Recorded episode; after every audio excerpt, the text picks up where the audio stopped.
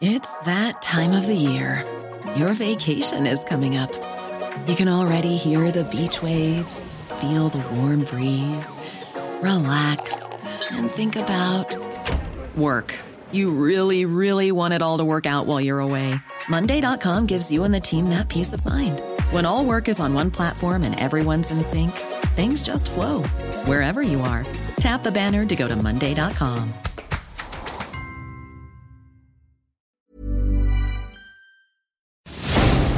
Cada noche los expertos se reúnen para debatir, polemizar, desmenuzar a la noticia y a sus protagonistas en una mesa de opinión que saca chispas. Esto es El Heraldo, la silla rota por El Heraldo Radio. Iniciamos. Muy buenas noches, bienvenidas, bienvenidos a esta mesa de opinión, El Heraldo de México, La Silla Rota. Soy Alfredo González Castro y como cada semana doy la bienvenida a mi colega y amigo Jorge, Jorge Ramos. Alfredo, ¿qué tal? Buenas noches, auditorio. Bueno, pues fíjate que este, la, la próxima semana, como, como cada año en, en, en México, eh, pues eh, inicia, digamos, como la última etapa política del, del año, ¿no? Así este, Fuerte. Y bueno, eh, fíjate que uno de los temas que de estas, desde esta semana ya comenzó a, a permear es eh, justamente el del informe del presidente Andrés Manuel López Obrador. ¿Qué va a informar, Alfredo?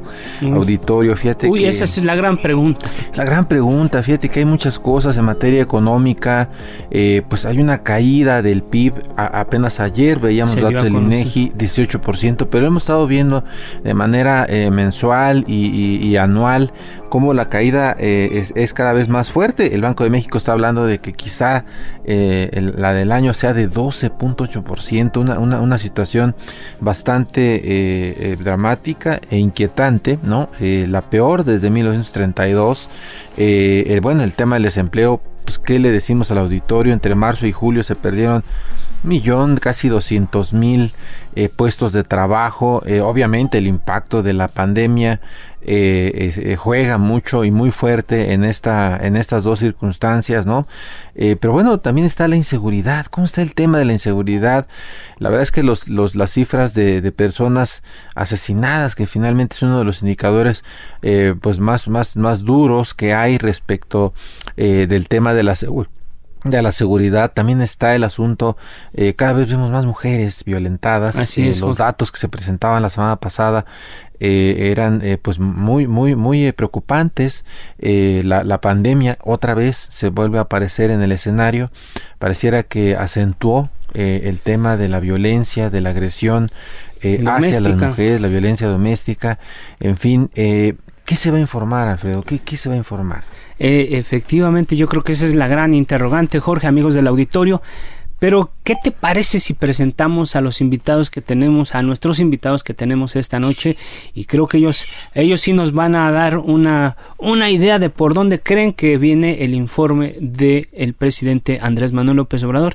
Y bueno, para ya sin más preámbulo, eh, damos la bienvenida a la diputada federal Adriana Dávila del Partido Acción Nacional. También recibimos esta noche al diputado federal Javier Hidalgo de Morena, así como a Tania Larios, secretaria general del PRI en la Ciudad de México. A los tres, gracias por estar esta noche. Y, y si tú me lo permites, eh, eh, Jorge, amigos del auditorio, pues vamos a abrir con, con esta primera intervención. Eh, yo le daría la palabra a, Tan- a Tania Larios, eh, secretaria general del PRI en la Ciudad de México.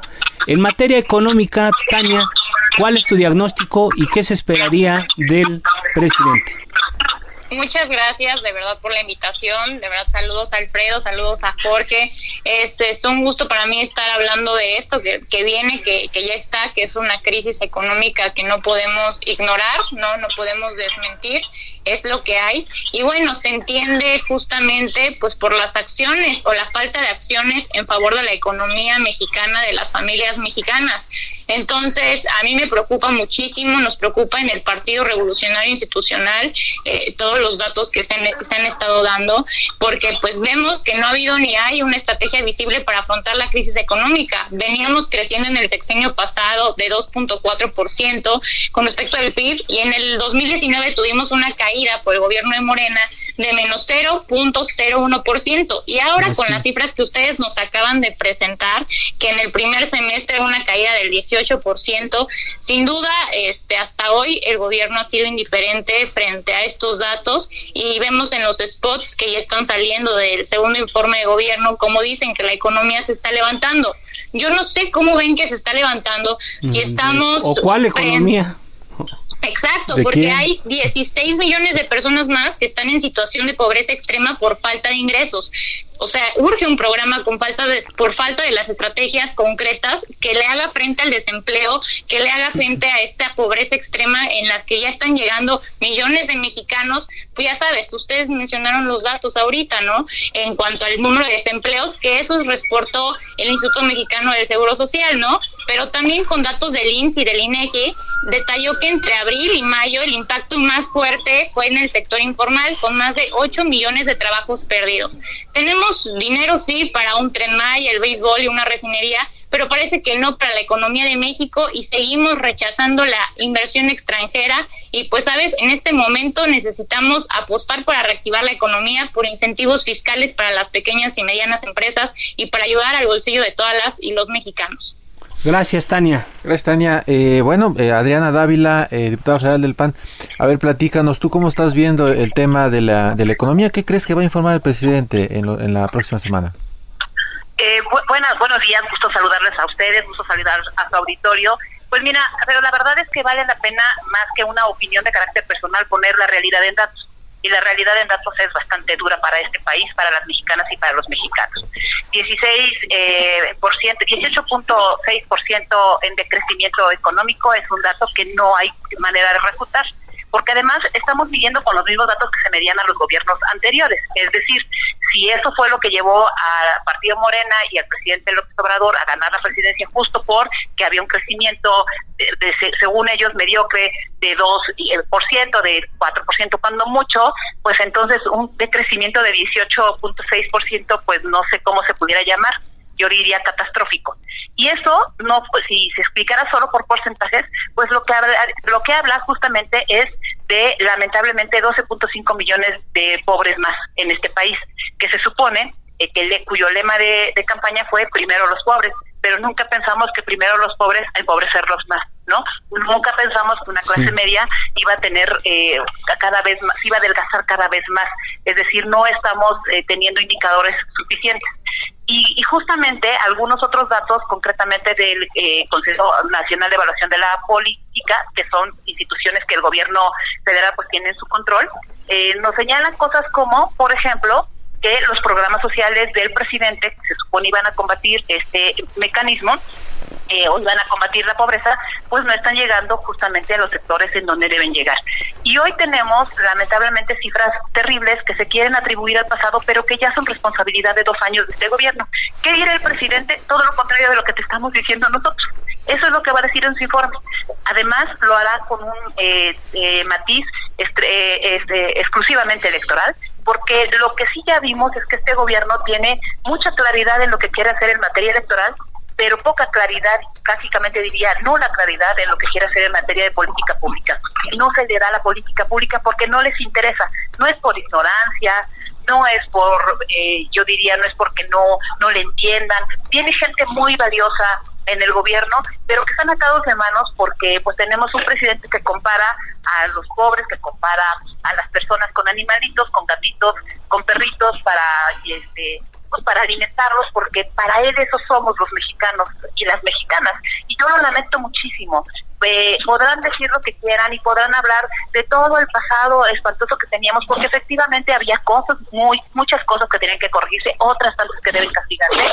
Pero lo cierto es que se supone que los cambios eran para mejor y ya no hay pretexto eh, para poder decir cuáles son hoy las líneas que tenemos que tener. Una de las crisis mayor todavía eh, que se, de la que se esperaba, pues es esta, la económica, además de la de seguridad y la de salud. Y lamentablemente esto está impactando en la economía de las familias, familias que por lo menos en el mes eh, reciente, eh, que acaba en el mes pasado, estoy hablando de julio, pues 26 mil familias que dejaron de percibir un sueldo, que dejaron de tener eh, un ingreso para sus necesidades básicas. Y tenemos a un presidente completamente encauzado y a su gobierno en hablar de todo lo que les interesa a ellos como gobierno, que es el tema electoral, cómo estar dividiéndonos cada vez más, cómo mantenernos completamente peleados entre las mexicanas y los mexicanos, cómo no lograr que nos unamos y tenemos este gobierno menos ocupado o más bien nulamente ocupado en cómo resolver estos problemas. Reitero las cifras. 12.5 millones de mexicanos que pasan a la pobreza y que estaremos viendo cifras terribles, 18.6% de decrecimiento económico, 26 mil empleos perdidos en el mes de julio. Entonces yo no diría, no son mis datos. Eh, también quiero decirlo con toda claridad, son los datos de las instituciones. Los programas sociales, es el otro dato, no están resolviendo el problema. Yo te lo digo. Gracias. las arcas Me quiero quedar con la llave. A ver, Javier. Eh, Adrián, Adriana, diputada, vamos a darle la palabra al, al diputado Javier Hidalgo de Morena. Javier, ahora sí, como dicen en el Congreso, para alusiones. hola, ¿cómo están? Buenas, noches. buenas noches, buenas noches. Oye, pues mira, eh, la verdad es que lo que estamos eh, viviendo pues es una crisis mundial. Todos los eh, países han tenido problemas económicos muy fuertes. La crisis de salud pues es una de las más fuertes en 100 años. Y el problema no es de caerse, el problema es saberse levantar y cómo te levantas. Y justo esa es en la que estamos hoy de este informe, pues sí tiene que, que dar datos, pero pues podemos dar un informe eh, cualitativamente eh, diferente, ¿verdad? Ahora ya podemos hablar de apenas a dos años de un antes, en donde se gobernaba para unos cuantos, a una hora, donde ya se gobierna para la mayoría, un antes que se privilegiaba a pocos, ¿verdad? Y ahora que se piensa en todos, un antes donde solamente se atendía eh, este, a los privilegiados y ahora todos podemos eh, salir adelante. Fíjense, con el mismo dinero, fíjense de qué tamaño era la corrupción, que con el mismo dinero ahora nos alcanza para apoyar a todos los adultos mayores, a todos los jóvenes que están estudiando la preparatoria, a todos, a, casi un millón de jóvenes aprendices en, todo eh, el país y, a, campesinos, a pescadores, a niños con discapacidad, nos está alcanzando para infraestructura, para el desarrollo, como el tren Maya, como el tren transísmico, como poder invertir en refinerías, en seis refinerías y una nueva para poder ser autosuficiente energéticamente. Todo esto eh, sin, sin pedir prestado, sin aumentar impuestos y con los mismos recursos, enfrentando además pues un cambio, porque este cambio de régimen que hoy estamos teniendo para no solo privilegiar a los privilegiados, pues es obviamente que tiene resistencias todo el tiempo.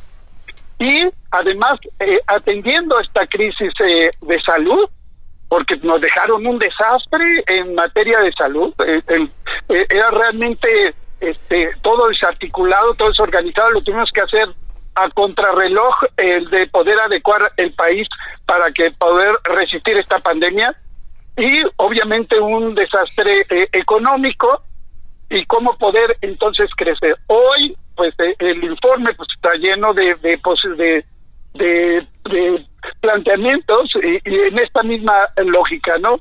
Entonces, este eh, el, lo que se va a informar sí es muy importante, cualitativamente sí podemos hablar de un México distinto, ya a dos años de, de lo de antes y una con posibilidades evidentemente de un crecimiento eh, nacional, de que pueda colocar el país en circunstancias eh, completamente diferentes a las que vivimos en los últimos 36 años. Gracias, Javier Hidalgo. Tres visiones, Jorge, sobre lo que se espera o lo que esperan del informe en términos eh, económicos. En, materia económica. Pero ahora eh, un tema que ya lo comentabas tú en la, en la introducción de este espacio, el tema de la seguridad o inseguridad creo que también es uno que, va a ocupar o que tendría que ocupar un, espacio importante en la rendición de cuentas del presidente Andrés Manuel López Obrador. Y sobre ese tema en particular, pues yo dejaría abierta la, pregunta, ¿qué esperan ustedes y eh, ustedes los tres de este tema en, eh, de, la seguridad o inseguridad en el próximo informe de gobierno. ¿Quién dice yo? Eh, eh, bueno, a Tania. adelante, muchas gracias. Pues fíjense que nada más para comentar algo de lo que comentó el diputado de Morena, Javier, eh, sí aumentaron impuestos, está más caro el gas, está más cara la luz, no ayudaron en esta situación, en esta, en esta crisis eh, que es por la pandemia sanitaria del COVID-19, eh, que es mundialmente, como muchos otros gobiernos sí lo hicieron, a los mexicanos con condonaciones, ¿sabes? De estos pagos de servicios que estando en casa, los que pudieran permanecer en casa, evidentemente aumentaron y, y pérdida de empleos. Y, la verdad también sobre la ayuda que hice de los adultos mayores, pues la subieron. En vez de que se les dé a los, adultos mayores de 65 años en adelante, ahora es de 68 años. Entonces hay muchas cosas que dice que no son datos 100% ciertos y es parte de lo que hace el gobierno federal todos los días en la mañanera tratar de darnos otros datos que nosotros sabemos perfectamente bien que esos datos que nos dan son para manipular la información y para no hacer frente a las responsabilidades que hoy tienen frente al gobierno. Y lo mismo pasa en el tema de seguridad. Yo recuerdo perfectamente bien la campaña de Andrés Manuel López Obrador prometiéndonos día tras día que el día uno que llegara, que nosotros sabíamos que era imposible, iba a pacificar al país con abrazos y no balazos y que acusara a las mamás y vemos que esto no funcionó porque a más de 18 meses con este gobierno han asesinado, por decirte algo, los números de feminicidios están a la alza, también hay 1.800 menores que han sido asesinados y ya tenemos en todo este gobierno a más de 53.628 personas asesinadas en México, mujeres como 5.800 y, y tenemos una tasa promedio de feminicidios diario entre 10 y 11 y ante estos datos que la verdad, como tú bien dijiste, son fuertes, no son duros, no son datos que uno pueda compartir con alegría porque refieren a pérdidas de integrantes de familias que son irreparables, tiene que apuntar a cambiar la estrategia de seguridad, ¿no? Así realmente trabajar y entender que no se va a resolver la situación tan difícil que atravesamos en materia de seguridad teniendo como estrategia central acusar, eh, ¿sabes?, a los eh, homicidas, a los delincuentes con sus mamás. Necesitamos leyes firmes, necesitamos un derecho en donde no haya impunidad, necesitamos que se entienda y que se afronte con responsabilidad la crisis que hoy enfrentamos. Y esto a mí me gustaría, pues, para poder salir adelante necesitamos salir adelante, como decía el diputado de Morena, pero necesitamos salir adelante entendiendo que hay que cambiar la estrategia que hasta ahora ha sido un rotundo fracaso. Gracias, Tania Lari. Javier, Javier, creo que quieres comentar algo, sí. Pues el tema de seguridad. a, les ha de costar trabajo, a, bueno, a mí me costaría trabajo eh, hablar eh, después de todo lo que nos dejaron de, en ese tono, ¿no? Como si nosotros no hubiéramos vivido un pasado nos olvidara, pero bueno, es, es cosa de cada quien. El caso es que, eh, fíjense las circunstancias que estamos eh, planteando, viviendo. En el 2000 se sucedieron en el país cuatro millones de delitos en general, desde homicidios, todos los delitos. Pero ya para el 2018 se sucedieron 30 millones de delitos. ¿Esto qué significa? Pues una gran descomposición en la sociedad. O sea, el tema de que eh, eh, se tengan eh, poco, digamos, eh, esa, esa pérdida de valorar la vida, de valorar la, la, la propiedad de otro, de no valorarla, pues eh, pues obviamente fue parte de esta descomposición que se fue dando, pues donde son como solamente unos cuantos eran privilegiados y olvidando a la mayoría de la población, pues era muy natural que fuera acompañado de eso, que además fuera pues obviamente la gente veía que estaban este, haciendo corruptelas desde políticas, o sea, la compra de votos, una serie de mensajes que se daban del poder de corrupción pues abajo en la sociedad también se perdieron esos, esos valores. Sigue en la polémica con los que saben de política y la desmenuzan en El Heraldo, La Silla Rota, por El Heraldo Radio.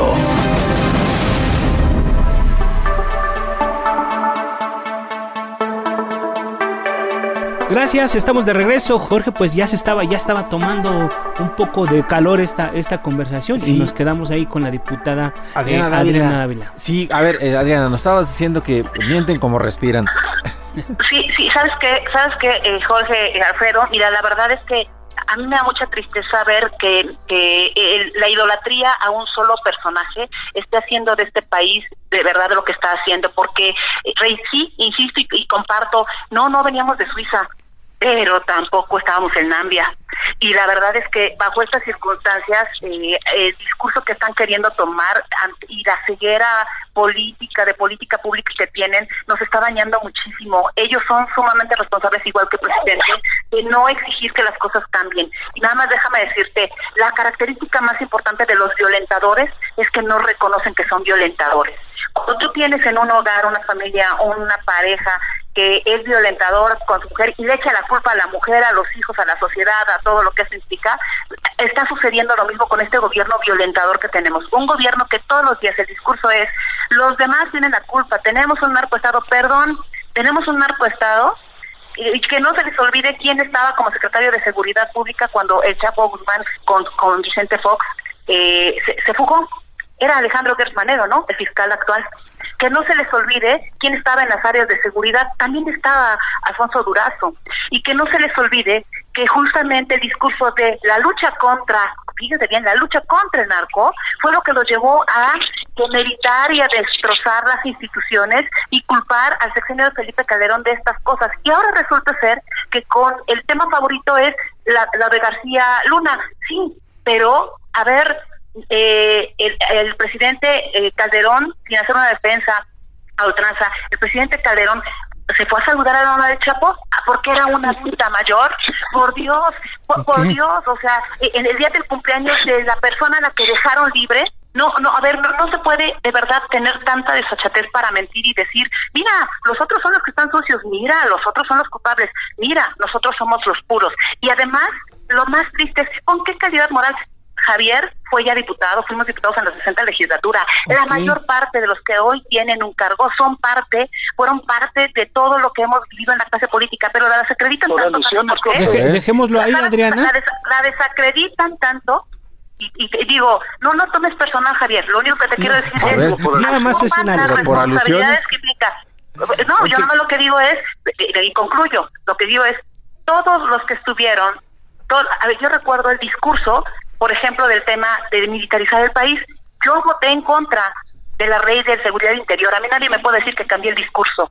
Yo, yo soy una panista que votó en contra de la ley de seguridad interior. Y hoy resulta ser que tenemos una Guardia Nacional que, por cierto, le aprobamos al presidente, y ahí sí nadie nos acusa de corruptos, ¿verdad? O sea, le aprobamos al presidente una reforma y entonces ahí sí no somos corruptos. Es una verdadera vergüenza que no asuman la responsabilidad de ser gobierno. En el momento en el que se decidan hacer gobierno, entenderán que gobernar para todos significa no estar descalificando todos y cada una de las acciones. Tienen ya las instituciones de seguridad y de justicia. ¿Qué justicia? Si hay alguien que cometió corrupción, si hay alguien que hizo algo malo, castíguenlo. Es más, no hay una sola denuncia contra Genaro García Luna aquí en México, hay una sola denuncia contra Felipe Calderón aquí en México. Que la pongan, Gracias, Adriana Dávila, diputada. Le damos la palabra a Javier Hidalgo y después regresamos con otro tema que es el desabasto y la pandemia. Solo para aclarar que yo no, no era diputado en la 60, que era director del Instituto de la Juventud. Juventud, precisamente. Y que, y que, me tocó claramente este como Calderón, este no, no, que no lo diga, como Calderón este generó esta esta pues esta ola de violencia. Eh, uno puede ver las cifras como ella dice claramente de cómo eh, la gráfica del INEGI, ni siquiera me estoy yendo más lejos. Justo cuando entró Calderón, tuvo un ascenso vertical, ahora sí de la curva vertical de homicidios que eh, duró así hasta el 2011. Tuvo luego una leve caída y otra vez subió con Peña y, y ahora igual con datos del INEGI lo que podemos reconocer es que se detuvo este este crecimiento de, de los homicidios pero lo delicado es que esto se sucedían en lugares donde está el crecimiento de los lugares donde gobierna el PAN. Se detuvo. Chihuahua, Guanajuato, ¿verdad? Y que, ¿Se detuvo? bueno, si esta, esta estrategia, este lo, lo está conteniendo. La, donde donde sí ya pues no no cabe ese cómo eh, Calderón, acuérdense cómo llegó diciendo que él iba a ser el presidente del empleo. Ese fue su ofrecimiento de, de campaña y que iba a dar apoyos al primer empleo para jóvenes. Nada más hagan cuentas cuántos cuántos de ellos que hagan cuentas cuántos eh, recursos se fueron para eh, los jóvenes y cómo le dieron la vuelta al asunto y se fueron a darle este, este eh, golpe al avispero que generó esta ola de violencia, pero lo más grave, que, que metido el García Luna, ahí en medio y que en donde ni siquiera obviamente no lo estamos juzgando aquí en México. nosotros no teníamos ningún interés a, ver, Adriana. Eso fue un juicio del, que por cierto Estados Unidos, colaborador ¿o no? donde es parte fíjate es, aliado y están saliendo audios están saliendo este muchas pruebas donde lo están evidenciando claramente y Calderón no se dio cuenta no, no se dio cuenta, no se dio cuenta que, que entraron dos mil armas de, Estados Unidos a México, que entraron dos mil armas para matar mexicanos, ¿verdad? Y, y, y, no se dio cuenta. No, como no se dio cuenta López Obrador de las maletas de Pío. No, no, haga Como no se dio cuenta de las recaudaciones de su hermano, de la cadena, de René Jarano. Planteando, planteando las cosas para adelante, pero sí se necesita un poco de, de, de, pues, de, honestidad, es que no pueden estar eh, el PAN y el PRI planteando como diciendo, a ver, olvídense de lo que pasó. Pero mira, pero lo peor es que Andrés Manuel dijo, punto final, no me voy a meter.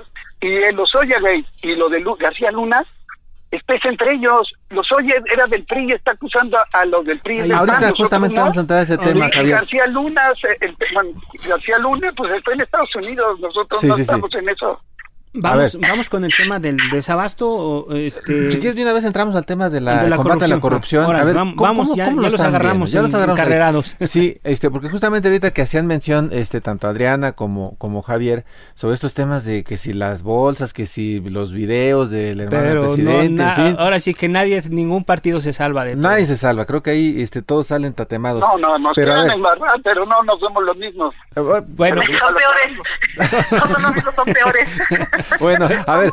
porque además no son los mismos, son peores, mienten, Adriana, que es lo peor del caso. dejemos, dejemos que Tania hable porque ella, ella se ha quedado como al margen de esta discusión. Pero Tania, este, eh, sí les pediría que fueran un poco más breves para que se vayan dando este, este diálogo, este peloteo. También se puede, se vale este e, intervenir y responder, pero tenemos que ser un poco más concisos. Tania, por favor, entramos al tema de la corrupción. Creo que todo el mundo tiene mucho que decir sobre esto. Claro, muchísimas gracias. Eh, nada más quiero puntualizar que el programa de Jóvenes Construyendo el Futuro no tiene padrón de beneficiarios, es un programa opaco y es un fracaso. ¿Por qué? Porque únicamente el 2% de los jóvenes, que fue el fin del programa, fueron contratados después de este año y hablamos que no resolvió absolutamente nada, por lo tanto se tiene que reconocer y buscar otra estrategia para apoyar a los jóvenes, que como joven digo que lo que más nos hace falta son oportunidades para salir adelante. Ahí está.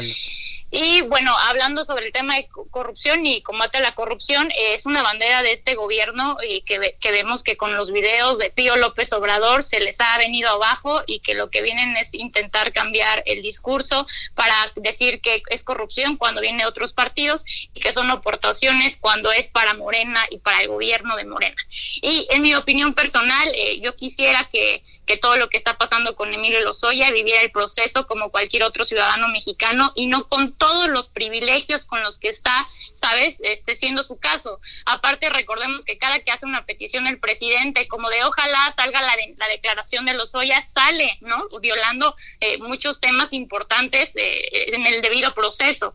Y bueno, pues también eh, en todo este combate a la corrupción, todavía no hay, con datos reales, con hechos reales, una sola sentencia hecha por este gobierno que donde se demuestre que no hay impunidad y que quien haya sido corrupto en gobiernos pasados o cuando sea, la pague. Pero sí tenemos también a personajes que yo lo digo, como Manuel Barlet, como Erenima Noval, que tienen casas y casas sin comprobar y sin que salgan las cuentas de cómo es que las obtuvieron. Creo que tienen que reconocer primero lo que tienen en su gobierno, tienen que hacerle frente a eso, por supuesto tienen que ver qué va a pasar y tenemos que estar ahí muy atentos con los videos que salieron de toda la lana que le dieron al, al hermano del presidente López Obrador y, y, y también ser claros, porque si no estaríamos hablando de que pues es una situación hipócrita y que todo este combate a la corrupción realmente es retórica. Yo quiero ver sentenciados, ¿sabes? Yo quiero ver que, que realmente el que la haga la pague, que no exista impunidad, porque sí creo que la corrupción dañó mucho,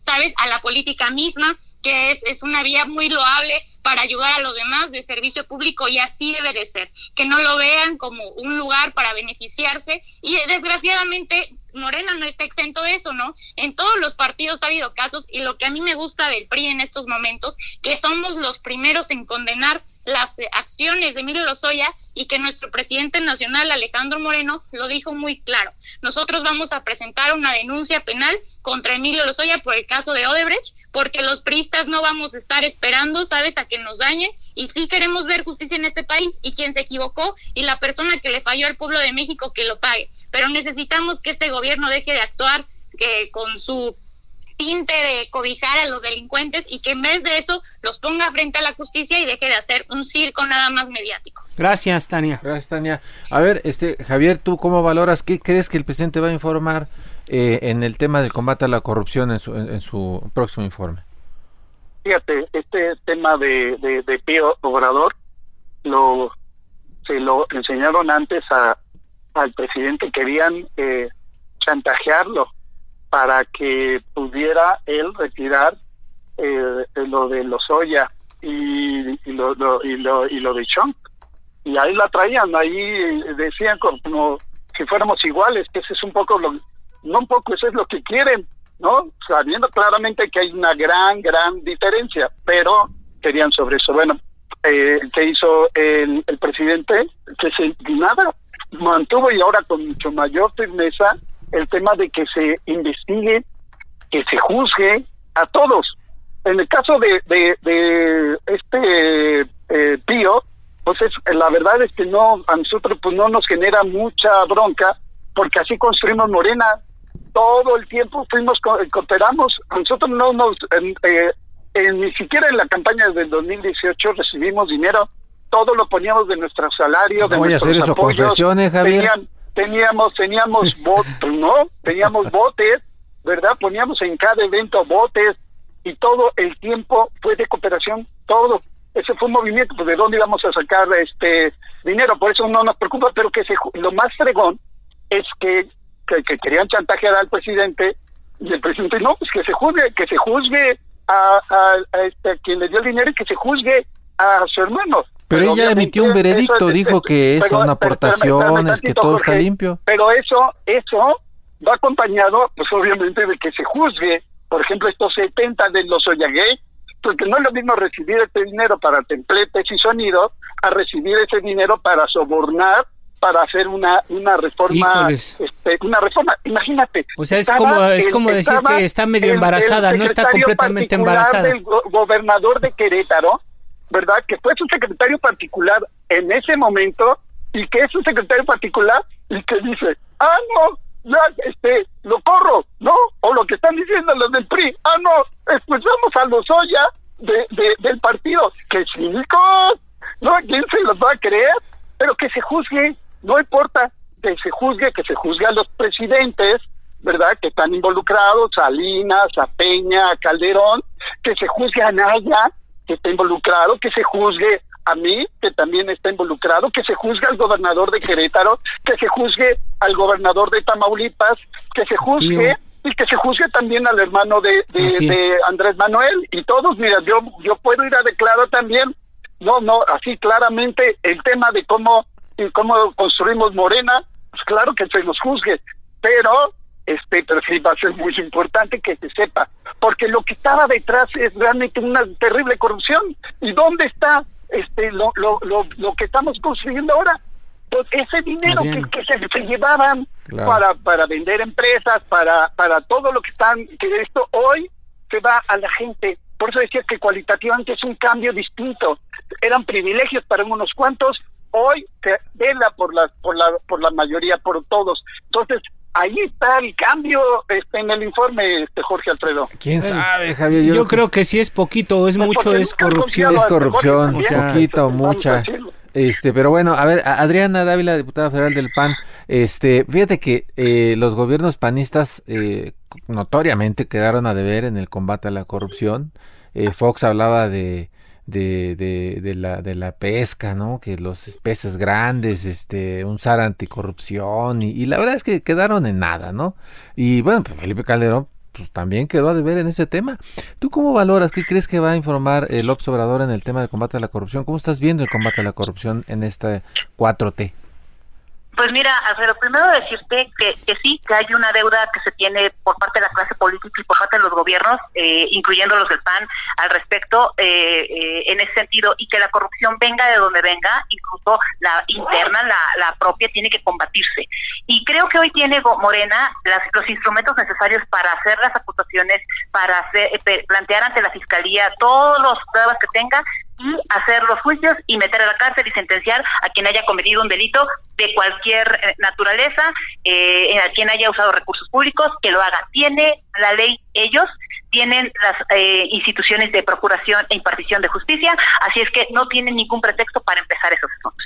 Pero lo que de verdad a mí me, me da, incluso ya no sé si es un poco de coraje, de tristeza, de frustración. Resignación. de verdad justificar, no, resignación nunca, eso sí te lo puedo decir, nunca, porque porque no no podemos resignarnos lo que estamos viviendo. Y, y además todavía son delincuentes confesos. O sea, dicen, recibimos dinero, porque además eran cooperaciones, cooperaciones de millón y medio de pesos. Fíjate, ay, híjole, como los mexicanos todos tienen tanta lana en la bolsa, ¿verdad? Entonces fueron y cooperaron un millón y medio de pesos. Ah, pero además, fíjate en los videos donde dicen, pero me faltan 30. Ah, yo no sabía que había en las cooperaciones, había cuota específica, ¿no? Y además, durante año y medio se siguió dando. Y además, después se purificaron todos aquellos corruptos, se purificaron. Se purificó Napito, que es ahora senador y que tiene toda la, fue acusado de corrupción en el tema de minas. Se purificaron todos aquellos, Eva Cadena, que dio dinero y no sabía. Carlos, Carlos Sima se les olvidó también ya, o se les olvidó también Bejarano, o se les olvidó también eh, lo que pasó con Monreal, eh, se les olvida que hoy tenemos el 70% de adjudicación directa de las empresas. Ah, pero ellos sí son bien honestos, no, bien honestos en ser delincuentes confesos, en eso sí son honestos. Eh, en lo que no es en aplicar la justicia propia. Bueno, ya está embarrado a Leona Vicario y a Ricardo Flores Magón. O Sin deberla ni temerla. Imagínate la, imagínate la burla. ¿Piensan que somos estúpidos o qué? Eso, eso, perdóname, me da mucho coraje. que además, bajo estas cosas, no, no, claro que caso que no tiene que enojar, no puede permitirse que la desfachatez y el cinismo de ciertos personajes, incluyendo por el que está en Palacio Nacional, que permite eh, este este tipo de cosas sigan de verdad sucediendo. Si hay una diferencia, como bien lo dicen, sí son diferentes los de Morena con, no son iguales, lo que ha pasado. No, no, ah, bueno, no son iguales, tienen razón y te voy a decir por qué no son iguales. Porque hoy la corrupción la institucionalizaron. Ese es el problema. La hicieron permisiva para todos aquellos que pasan por el halo purificador de ser parte del movimiento de Morena. No más que se les olvida que las cooperaciones era cuando ya eran partido constituido, no cuando era un movimiento, no, no. Y además se atreven a comparar su movimiento que los coloca moralmente por encima de todos con el movimiento de independencia. Ah, no, bueno, pues sí, ya, de veras, pobres héroes nacionales. Pues es la cuarta este, transformación, a este, Narciso. yo creo que el presidente debería llamarse López Obrador Manuel Narciso. Ahí está. Perdóname, pero es verdaderamente Gracias, grave, como han analizado todo. Gracias, diputada. Eh, entramos ya este, la recta final. A, la recta final y, y, yo creo que lo que sí valdría la pena es que tuviéramos un comentario de ellos sobre el balance de la pandemia y el tema de salud particularmente, que incluso eso lleva de la mano. Even when we're on a budget, we still deserve nice things. Quince is a place to scoop up stunning high-end goods for 50 to 80% less than similar brands. They have buttery soft cashmere sweaters starting at $50, luxurious Italian leather bags, and so much more. Plus, Quince only works with factories that use safe, ethical, and responsible manufacturing. Get the high-end goods you'll love without the high price tag with Quince. Go to quince.com/style for free shipping and 365-day returns.